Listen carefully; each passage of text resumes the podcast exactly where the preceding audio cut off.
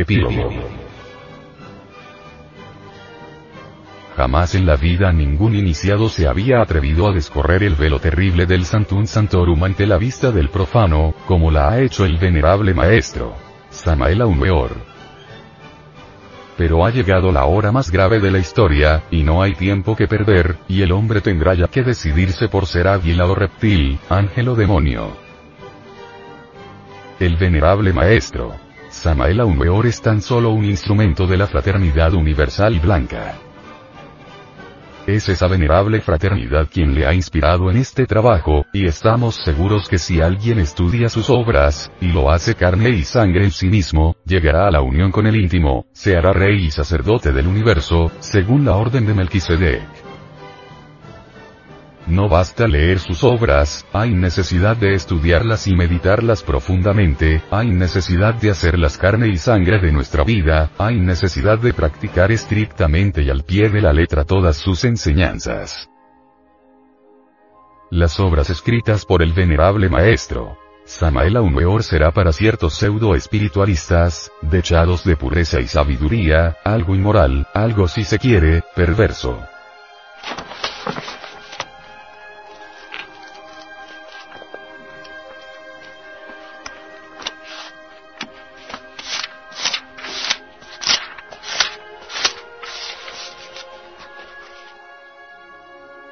Para otros que todavía no tienen madurez psicológica, será una tontería, una majadería y nada más. Pero para el llamado, para el escogido, para el realmente preparado, sus obras serán algo sublime, grandioso, puro, ideal, ético y divino, porque ellas son la llave de todas las iniciaciones y la clave de todos los poderes. Muchos libros se habían escrito sobre el sendero del místico y sobre el sendero del yogi, pero jamás en la vida se había escrito sobre el sendero del hogar doméstico. Hay tres caminos que conducen al íntimo, el sendero del místico, el sendero del yogi y el sendero del hogar doméstico. El venerable maestro, Samael Aumeor en su libro El matrimonio perfecto se ocupó de este último por ser el más práctico. Todos vivimos en comunidad, y hacía falta un libro, que nos mostrara el camino de la iniciación dentro de la misma intimidad del hogar. Muchos discípulos deseaban aislarse del mundo para entregarse a las prácticas de la yoga, según los estudios de la teosofía oriental. Otros desean seguir las vidas místicas de Tomás de Kempis y de Francisco de Asís, o de Antonio de Padua, para así llegar algún día a la unión con el íntimo pero ni unos ni otros han podido realizar esa anhelada aspiración divina, porque el medio ambiente con todos sus deberes y obligaciones, dentro de la vida agitada en que vivimos, les impedía totalmente aislarse del mundo para seguir el camino del místico perfecto, o del yogi ascético. Faltaba, pues, un libro que le iluminara a la humanidad el sendero del hogar doméstico, faltaba un libro que nos enseñara a encontrar la iniciación dentro de nuestra misma vida social, y en la misma intimidad del hogar, bajo el dulce alero de nuestra casa. Al venerable maestro, Samael Aumeor le tocó cumplir esa misión, y escribió ese libro con el único anhelo de que cada cual encuentre el sendero de la iniciación dentro del mismo medio o ambiente en que vive. El venerable maestro, Samael Aumeor, dice. Yo conozco millares de teósofos, rosacruces y espiritualistas que anhelan llegar a la luz, pero que al fin y al cabo no son más que pobres teorizantes, que pagan cuotas, y leen libros sin realizar ningún progreso. Y es que la redención reside exclusivamente en el sabio manejo de nuestro poder creador. Y así puede un individuo envejecer estudiando teorías teosofísticas y escuchando conferencias rosacruces, con la seguridad absoluta que no habrá dado un paso adelante dentro del sendero de la iniciación. Porque mientras el hombre esté cohabitando como un animal, fornicando, eyaculando su enseninis, está perdiendo el tiempo miserablemente. Si el estudiante de ocultismo quiere llegar de veras a la alta iniciación, tiene que resolverse totalmente a seguir el sendero del místico, o el sendero de la yoga o el del matrimonio perfecto. Estos son los tres únicos caminos que lo conducirán a la unión con el íntimo. pero es imposible seguir totalmente el sendero del yoga respirando el aire sucio de las ciudades. El que quiera de veras ser yogi, tiene que retirarse totalmente de toda urbe, deberá aislarse en los bosques más profundos para realizar con éxito sus ejercicios respiratorios, porque en una urbe, no hace sino respirar átomos del enemigo secreto. Los mismos parques de las ciudades están llenos de átomos viciados de la ciudad. Y los ejercicios respiratorios de cuando en cuando en algún bosque, no sirven casi para nada. Así pues, que el que quiera vivir el sendero yogi, que se resuelva vivir la vida de ermitaño en algún bosque lejano, porque en la ciudad es imposible. Otros aman la mística, pero viven haciendo negocios y luchando por la existencia. ¿Cómo pueden ser así místicos perfectos? Para ser realmente émulos de un Antonio de Padua o de un Francisco de Asís se necesita llevar la vida ascética que ellos llevaron, porque de lo contrario se está perdiendo el tiempo. Así pues, ese sendero es casi imposible en estas ciudades y en estos tiempos en que vivimos. Conozco una gran cantidad de teosofistas, espiritistas, rosacrucistas y místicos formicarios, que dan vergüenza y solo despiertan compasión, pues todos ellos dicen despreciar el mundo y sus vanidades y, sin embargo, cohabitan como bestias. Sufren y lloran como los demás pero no realizan ningún progreso, precisamente por falta de una orientación sexual. Sé de muchos teosofistas que se horrorizan al solo escuchar la palabra sexo. Ellos están acostumbrados a pensar que el sexo es algo vulgar e indigno, y se sonrojan sus rostros con solo oírlo mencionar. Sin embargo, ellos mismos no tienen ningún inconveniente en entregarse a los placeres sexuales con la cónyuge, profanando así el sexo, que es la misma fuerza con que Dios hizo el mundo.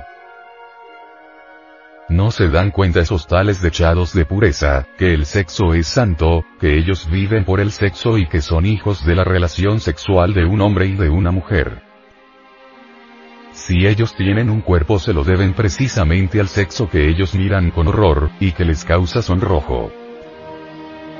Si ellos tienen un cuerpo físico que les permite hoy evolucionar y progresar, se lo deben precisamente a eso que tanto los avergüenza, y que con tanto asco miran, esto es, al sexo. El que se horroriza al oír hablar de magia sexual, es porque está sucio por dentro en su corazón. Pues como bien dijo la maestra Blavatsky, cada cual mira a través de su propia atmósfera. Para el puro todo es puro, y para el impuro todo es impuro. Sé de una gran cantidad de dechados de sabiduría que al oír hablar de magia sexual, arguyen contra ella diciendo que ella es dañosa para la salud, que es imposible, etc. A ellos les diré que nosotros los gnósticos practicamos magia sexual diariamente, y que todos gozamos de espléndida salud, pues ningún gnóstico se ve enfermo. Los gnósticos llegamos a una edad muy avanzada completamente jóvenes, pues el famoso elixir de larga vida es el semen, y por medio de la magia sexual, el hombre se rejuvenece diariamente. Claro que el discípulo habrá de acostumbrarse a la magia sexual poco a poco y llegará el día en que su miembro viril se adaptará totalmente a esta nueva actividad sexual, y entonces esa práctica será su acto normal diario, y quedará después de ese acto, totalmente satisfecho y lleno de vida y de alegría. El individuo que esté enfermo de sus órganos sexuales deberá primero curarse y luego sí podrá entregarse a la magia sexual. Este libro, El matrimonio perfecto, viene pues a llenar una necesidad de la época, cuál es iluminar el sendero del hogar doméstico, para que los seres humanos se acerquen a su Dios interior, sin necesidad de aislarse del mundo, ni de abandonar su hogar ni sus hijos. Estoy pues, satisfecho de mi obra y aunque sé que los críticos se mofarán de ella, y los pseudo espiritualistas la ridiculizarán, allá va mi libro al campo de batalla, pues yo sé muy bien que el tiempo hará justicia. Porque este libro será la base sobre la cual se cimentará la edad de Acuario. Ni Krishnamurti con todos sus nihilismos metafísicos, ni la teosofía moderna con todas sus teorías podrán iluminar a la humanidad, ni regenerarla, porque a la humanidad solo la iluminará y regenerará el calor del sexo y la dicha del amor intenso y profundo, pues el ansia de querer es nuestra única felicidad.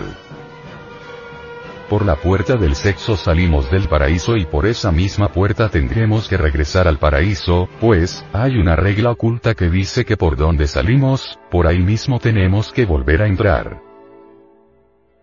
Anemán dice. Similia simili buscurantur, esto es, lo simil con lo simil se cura.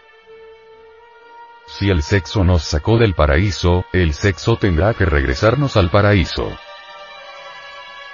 Cultivemos en nuestros hogares la santidad del sexo, amémonos los hombres y las mujeres con intensidad y sabiduría, embellezcamos nuestra vida con la música, la alegría, el beso y el baile, amemos el bien y lograremos el despertar del kundalini y la unión con el íntimo para siempre y entonces levantando nuestra copa oremos. Yo, Samael Aumeor, en nombre de la Logía Blanca abro las puertas de la Santa Iglesia Gnóstica a la humanidad entera sin distinción de raza, credo, casta o color. Cristo, el divino rabí de Galilea, jefe de nuestra iglesia, dijo. Pedid y se os dará, golpead y se os abrirá.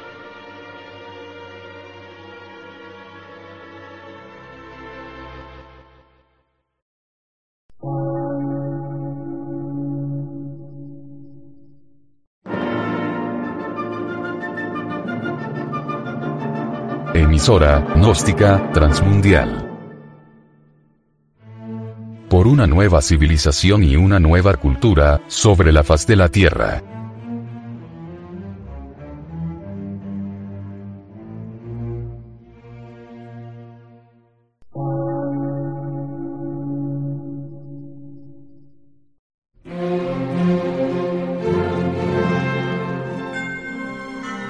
Medio de radiodifusión científico, artístico, místico y filosófico, de la Asociación Colombiana de Centros de Estudios Gnósticos, Antropológicos, Psicológicos y Culturales. A. C.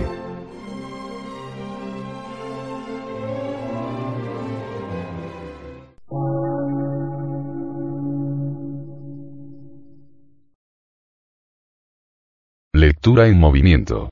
Difusión sin fronteras.